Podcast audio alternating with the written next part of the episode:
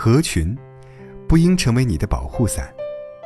前几天在朋友圈看到一篇文章，说的是一位五十六岁育有一儿一女的母亲，在儿女都成家后，顶着压力，坚决和丈夫离了婚，原因仅仅是性格不合，不想再为了儿女苦苦熬下去。文末留言里，多是佩服这位母亲勇气的读者，因为在世人眼里，一把年纪还离婚的女人。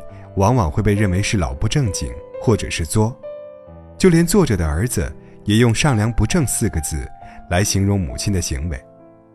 到了年龄就该结婚，结了婚就该有孩子，上了年纪就不该想着离婚，这似乎成了世人约定俗成的标准人生轨迹。只有按照这个轨迹生活的人才是正常的。如果有谁偏离了轨道，就会被所有人当阶级敌人来看待。电影《芳华》中的女主角何小萍，因为自己的身世、家境和性格，使得她再怎么努力，也无法融入文工团这个对她抱有偏见的集体。而被称为“活雷锋”的好人刘峰，本应该是一个讨喜的人物，但他却因为自己近乎完美的善良，遭到了团友们的嫉妒和排斥。似乎想要在这样的集体中获取安全感，就必须努力去掉自己鲜明的标签。过着从众的集体主义生活，不过于耀眼，也不过于不堪，因为合群才是所有人的保护色。但努力合群的人生，想必该是无聊又无趣的吧？王小波说：“我活在世上，无非想要明白些道理，遇见些有趣的事。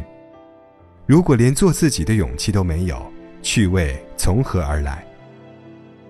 《无声告白》里的男主角詹姆斯。从小生活的镇子里，只有他们一家华人家庭。虽然成年后的詹姆斯顶着哈佛光环成为了一名大学教师，但他一直以来与环境的格格不入，还是长久地困扰着他。而另一位女主角玛丽琳却不一样，她不明白为什么所有的女性一定要循着传统女性的人生轨迹，倾其所有为家庭奉献。所以，玛丽琳一辈子。都在反抗母亲为他安排好的一切，并在婚后走上了一条背道而驰的道路，在男性占主导的医疗行业中，成为了一名技术精湛的女医生。如果是你，你更愿意做詹姆斯还是玛丽琳呢？其实，努力合群和做自己都需要付出代价。你想要合群，就需要刻意迎合，付出努力；你想做自己。就要遭受不理解，甚至忍受误解。没有哪个选择可以不计后果和代价，但不同的是，前者容易受伤，也容易获得他人认可；后者容易受伤，也更容易做自己。明眼人一看就知道，过哪一种人生更有趣、更划得来。刻意合群的社交大都是无效的。很多人认为合群就等同于人脉。就是去钻研人际关系，但其实，很多刻意的合群大都是无效的社交。刚刚走上工作岗位的那一阵，长辈们总是教导我，一定要多认识一些人，多个朋友多条路，少个敌人就少堵墙。我谨遵教诲，一改学生时代内向的形象，开始参加大大小小的聚会，只要有机会，我都应邀参加。主动和人家认识一下，后来我逐渐发现，这样的曲意迎合，失去的其实比得到的要多得多。就像那个樵夫和牧羊人的故事，樵夫和牧羊人在野外相遇，牧羊人手里牵着的羊在吃草，于是拉住樵夫要和他聊天。樵夫停下来和牧羊人唠嗑了一整天，羊吃饱后，牧羊人回家，樵夫却空手而归。本来樵夫只要说一句“不好意思，我还有柴要砍”，就可以拒绝牧羊人，但是他没有这样做，而是为了迎合，浪费了一整天的工作时间。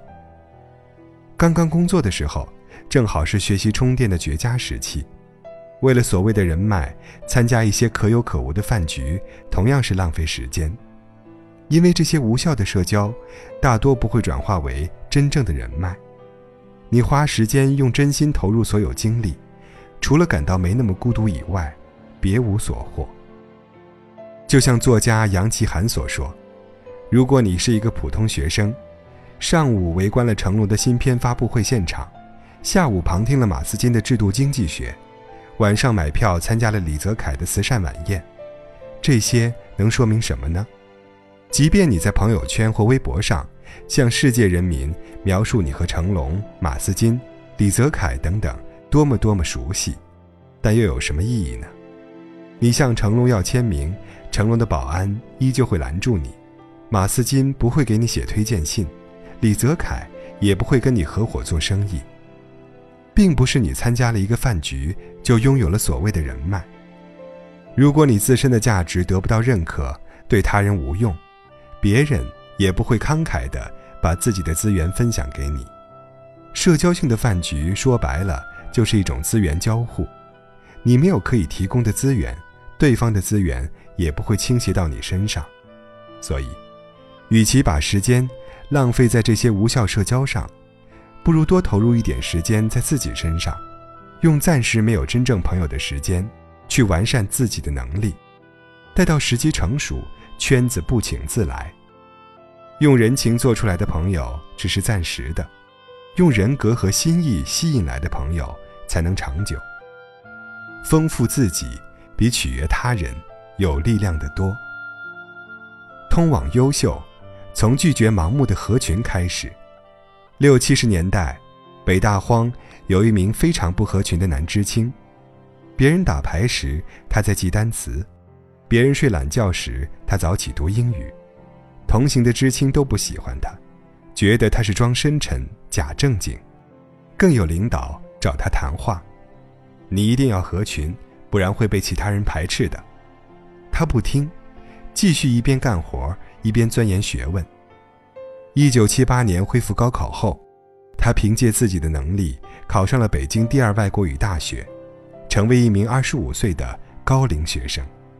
后来，这个男知青凭着出色的英语水平和文笔进入了外交部工作。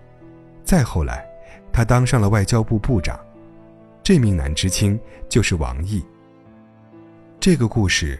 让我想起一句话：“英雄，永远是孤独的，只有小喽啰才扎堆儿。”为什么优秀的人往往不合群呢？因为，他们大多拥有独立思考的能力，知道自己想要的是什么，也清楚自己的人生方向，能够在独处的时间和空间里，自由又有计划地安排自己的时间，从而内心笃定地去做自己。这里说的不合群。不是桀骜不驯，更不是狂妄自大，而是在支持他人生活模式的同时，保有自己的思想。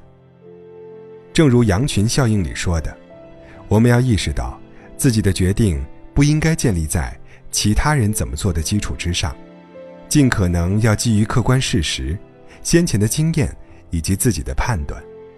这个决策判断的过程，就是独立的批判性思考过程。一个优秀的人，不但能在群体中保持清醒，更有自己的思想，也更能耐得住寂寞。他们并非生活在世界的边缘，只是有一个属于自己的小世界，在这个世界里静静的思考，不断的成就自我，逐渐向着理想迈进。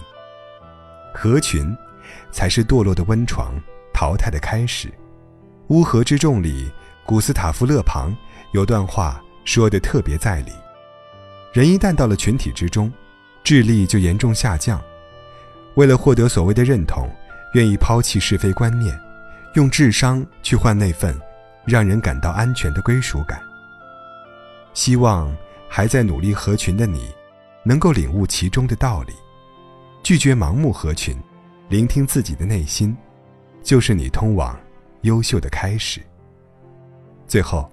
用窦靖童代言 SK Two 时说的一句酷炫的宣言来做结尾：“Destiny is a matter of choice。”命运关乎选择，我要听从内心的选择。